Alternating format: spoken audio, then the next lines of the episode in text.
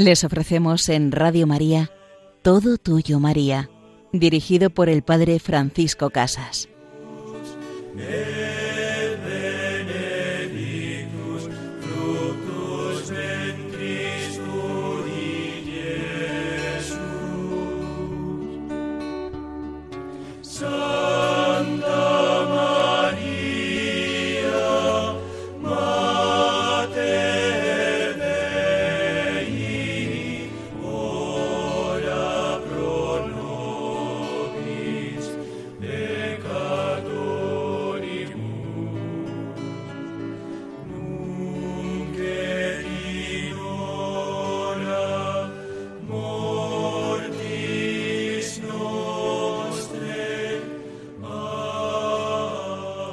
Por nosotros, Santa Madre de Dios. Querida Madre, en este día deseamos profundizar un poco en tu vida, saber de dónde vienes. Y así un día la tradición cristiana también se preguntó de dónde venía María, de dónde venía la Madre de Dios, y buscó sus orígenes en los padres de la Virgen, en Joaquín y Ana, en los que ahora profundizaremos. En la segunda parte de nuestro programa hablaremos de una gran santa del siglo XIV, Santa Brígida de Suecia. Al preguntarnos por los orígenes de María, solamente encontramos en uno de los evangelios apócrifos, en el protoevangelio de Santiago, quiénes eran los padres de la Virgen María. Dice que Joaquín era un hombre que pertenecía a la historia de las tribus de Israel. Era un hombre que pertenecía a la gran familia de los descendientes de Israel, pero un hombre que no había podido concebir o no había podido engendrar ningún hijo. Y Joaquín, en vez de rebelarse contra Dios y cabrearse, él dice que se quedó muy afligido, no se presenta a su mujer un día y se retira al desierto. Allí pone su tienda y comienza a ayunar durante cuarenta días y cuarenta noches, diciendo para sí No comeré ni beberé hasta que el Señor mi Dios me visite, y la oración será mi comida y mi bebida. Qué gran lección podemos sacar de este Padre de la Virgen María, al cual la tradición cristiana ha mirado como un modelo también de esperanza, como un modelo para rogar a Dios en medio de nuestras dificultades. Y también Ana, su esposa, estaba sumamente afligida. Ella se despoja de sus vestidos de duelo y comienza también a rezarle al Señor. Lloraré mi viudez, lloraré también mi esterilidad. Y cuando estaban tan afligidos los dos por separado, es el Señor quien se hace presente. Dice que un ángel del Señor se acercó a ellos, se apareció y le dijo a Ana, Ana, Ana, el Señor ha escuchado y atendido tu súplica. Concebirás y parirás, y se hablará de tu progenitura en toda la tierra. Y Ana dijo, Tan cierto como el Señor mi Dios vive, si yo doy a luz un hijo, sea varón, sea hembra, lo llevaré como ofrenda al Señor mi Dios, y permanecerá a su servicio todos los días de su vida. Y he aquí que dos mensajeros llegaron a ella diciéndole, Joaquín tu marido viene a ti con sus rebaños, porque un ángel del Señor ha descendido hasta él diciéndole, Joaquín, Joaquín, el Señor ha oído y aceptado tu ruego, sal de aquí, porque tu mujer Ana concebirá en su seno. Y Joaquín salió y llamó a sus pastores diciendo, Traedme diez corderos sin mácula, y serán para el Señor mi Dios, y doce terneros, y serán para los sacerdotes y para el consejo de los ancianos, y cien cabritos, que serán para los pobres del pueblo. Y he aquí que Joaquín llegó con sus rebaños, y Ana, que lo esperaba en la puerta de su casa y lo vio venir, salió corriendo hacia él, se echó en sus brazos, diciendo Ahora conozco que el Señor mi Dios me ha colmado de bendiciones, porque era viuda y ya no lo soy, estaba sin hijo, y voy a concebir uno en mis entrañas. Y Joaquín guardó reposo en su hogar aquel primer día. Y al día siguiente presentó sus ofrendas, diciendo entre sí de esta manera Si el Señor Dios me es propicio, me concederá ver el disco de oro del gran sacerdote. Y una vez hubo presentado sus ofrendas, fijó su mirada en el disco del gran sacerdote cuando éste subía al altar, y no notó mancha alguna en sí mismo. Y Joaquín dijo, Ahora sé que el Señor me es propicio y que me ha perdonado todos mis pecados. Y salió justificado del templo del Señor y volvió a su casa. Y los meses de Ana se cumplieron, y al noveno dio a luz, y preguntó a la partera, ¿Qué he parido? La partera contestó, una niña. Y Ana repuso, Mi alma se ha glorificado en este día, y acostó a la niña en su cama. Y transcurridos los días legales, Ana se lavó, dio el pecho a la niña y la llamó María. Fijaos de esta forma tan bella, presenta este Evangelio apócrifo el origen de nuestra Madre, de la Virgen María, y aunque no tengamos que quedarnos con la literalidad del texto, aunque no tengamos con que, que, quedarnos con que esto ocurriera de esa manera, sí que es para nosotros importante ver los rasgos de la personalidad de Joaquín y Ana, modelos para nosotros que la tradición cristiana nos deja hasta hoy, y son esos rasgos de la confianza plena en Dios, de la confianza en aquel que puede hacer de lo que humanamente es imposible algo posible.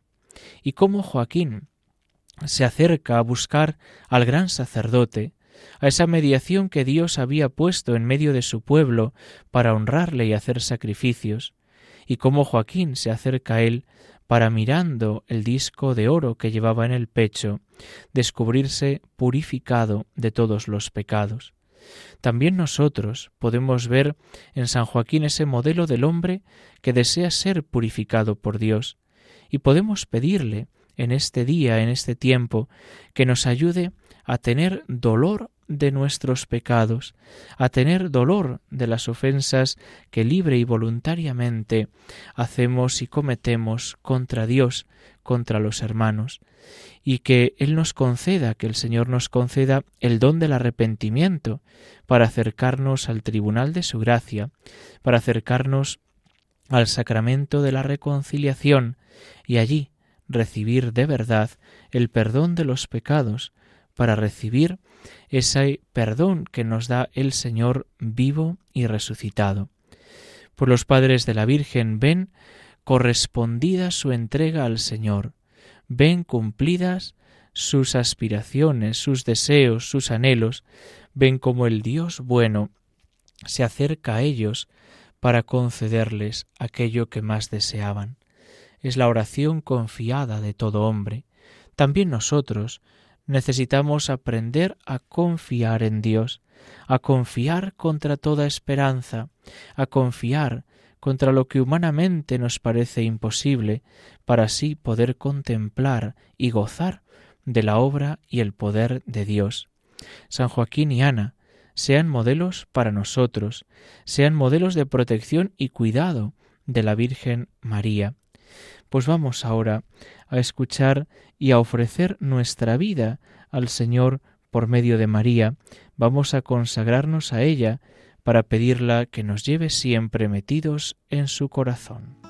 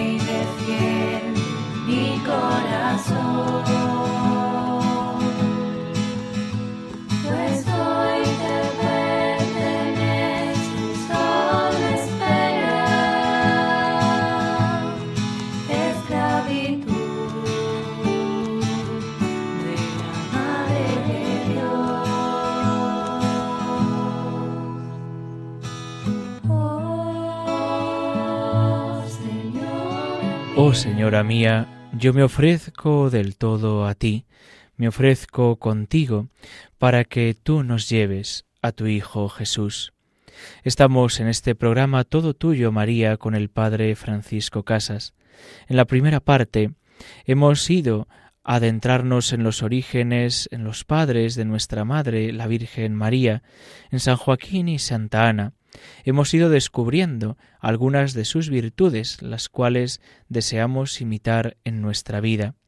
Y ahora en la segunda parte de nuestro programa vamos a adentrarnos en la figura de Santa Brígida de Suecia, una santa del siglo XIV, quien nació alrededor del año 1303, según una muy antigua tradición en Suecia.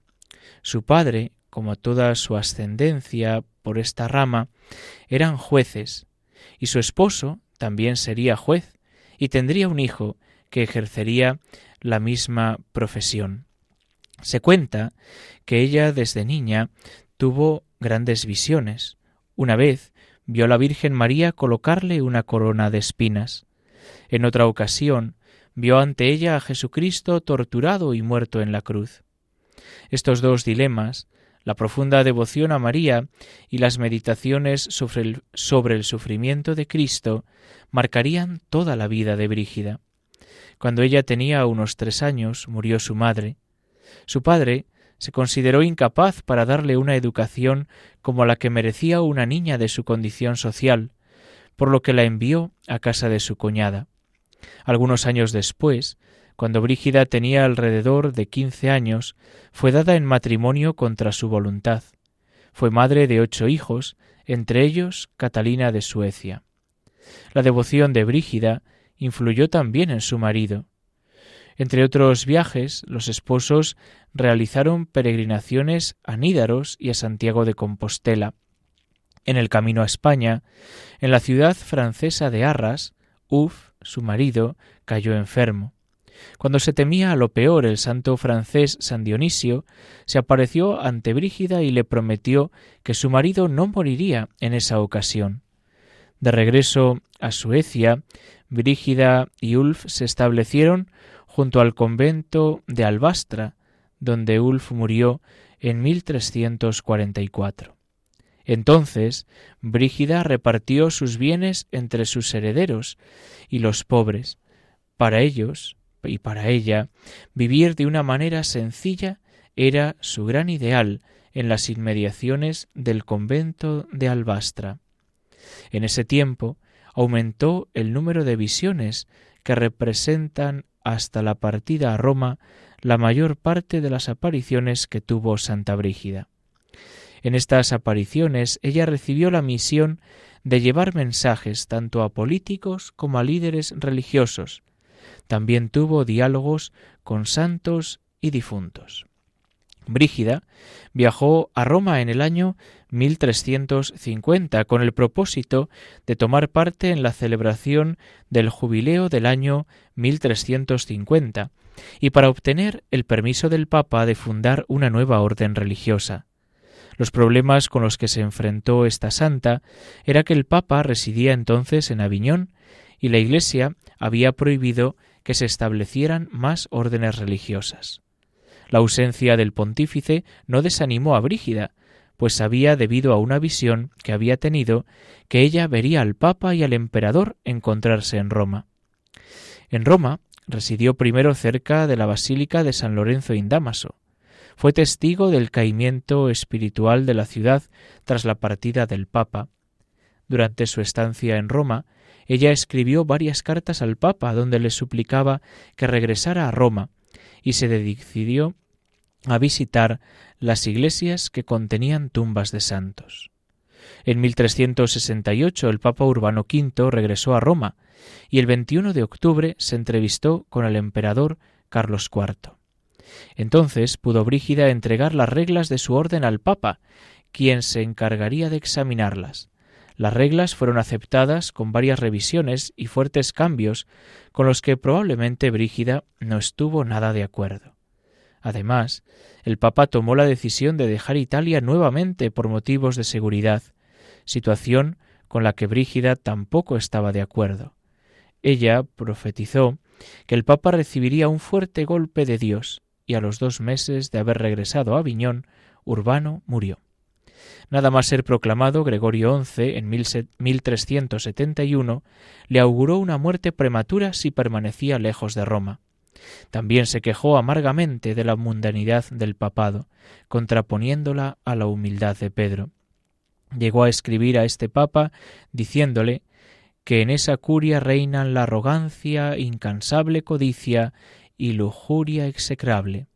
Es el más profundo abismo de una horrible simonía. En 1371, cuando contaba con unos sesenta y ocho años, Brígida viajó a Tierra Santa y en su itinerario pasó por Nápoles y Chipre. En Nápoles murió su hijo, lo que le acarreó una gran preocupación. Ella tuvo entonces otra aparición que le garantizó el perdón divino de su hijo, gracias a las oraciones y lágrimas de su madre. Cuando regresó a Roma, una enfermedad la debilitó y finalmente murió en la actual Plaza Farnese. De acuerdo a su propia voluntad, sus restos mortales fueron trasladados a Suecia y en 1377, por orden del obispo de Jaén, Alfonso Pecha, amigo y confesor de Brígida, salió a la luz la primera edición de sus apariciones celestiales, en 1378 se aprobó la regla de la Orden de Santa Brígida y en 1384 se consagró el convento de Bastena. El proceso de canonización de Brígida culminaría en el año 1391 y en 1999 Santa Brígida fue elevada junto a Santa Catalina de Siena y Santa Teresa Benedicta de la Cruz a copatrona de Europa. Pues viendo la vida de Santa Brígida, viendo la tenacidad y el amor a la Iglesia, podemos hoy comprometernos a rezar de una forma especial por el Santo Padre, a rezar por el Papa, a rezar por la unidad de la Iglesia, para que el Señor purifique su cuerpo, para que vivamos a imagen de su cabeza. Y vamos a terminar este programa leyendo una de las visiones que tuvo ella de la Virgen María, en la que narra cómo la Virgen le contó cuánto su nacimiento llenó de alegría a los ángeles del cielo, de júbilo a los justos sobre la tierra y de espanto a los demonios en el infierno. Dice así Cuando mi madre me dio a luz, dice la Virgen, no estuvo oculto a los demonios mi nacimiento, y pensaron de esta suerte ha nacido una niña en la cual se advierte que ha de haber algo admirable. ¿Qué haremos? Si la echásemos todas las redes de nuestra malicia, las destrozará como si fueran de estopa, y si investigásemos su interior, está guarecida con poder, con poderoso auxilio. No hay en ella una mancha como la punta de una aguja, donde haya el menor pecado. Por consiguiente, es de temer que su pureza nos atormente, que su gracia disminuya nuestra fortaleza y que su constancia nos oye debajo de sus pies.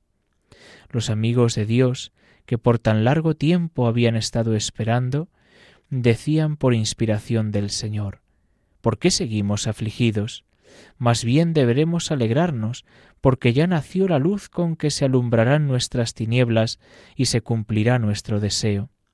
Se alegraban también los ángeles, aunque su gozo era siempre en la presencia de Dios, y decían, Nació en la tierra una criatura más deseada y del especial amor de Dios, con la que se reformará la verdadera paz y se restaurarán nuestras ruinas? En verdad te digo, hija mía, que mi nacimiento fue el principio de los verdaderos gozos, porque entonces brotó la vara de que salió aquella flor que deseaban reyes y profetas. Así que mi alma iluminada pudo entrar algo cerca de mi Creador. Le tuve un amor indecible y lo deseaba con todo mi corazón. Fui también conservada por la gracia, de suerte que ni en mi tierna edad consentí el menor pecado, porque siempre perseveraba conmigo el amor de Dios y el cuidado de los padres, la educación honesta y el trato de los buenos, y el fervor de conocer a Dios. Pues así cuenta ella, Santa Brígida, esa visión que tuvo de la Virgen María. Pidamos alegrarnos también nosotros por el nacimiento de nuestra Madre. Pidamos alegrarnos también por formar parte de la Iglesia, que seamos fermento de unidad y que de la mano de María caminemos al encuentro del Señor. Os invito a poder escuchar de nuevo este programa en el podcast de Radio María y recibimos la bendición del Señor, la bendición de Dios Todopoderoso, Padre, Hijo y Espíritu Santo desciendan sobre vosotros. Alabado sea Jesucristo.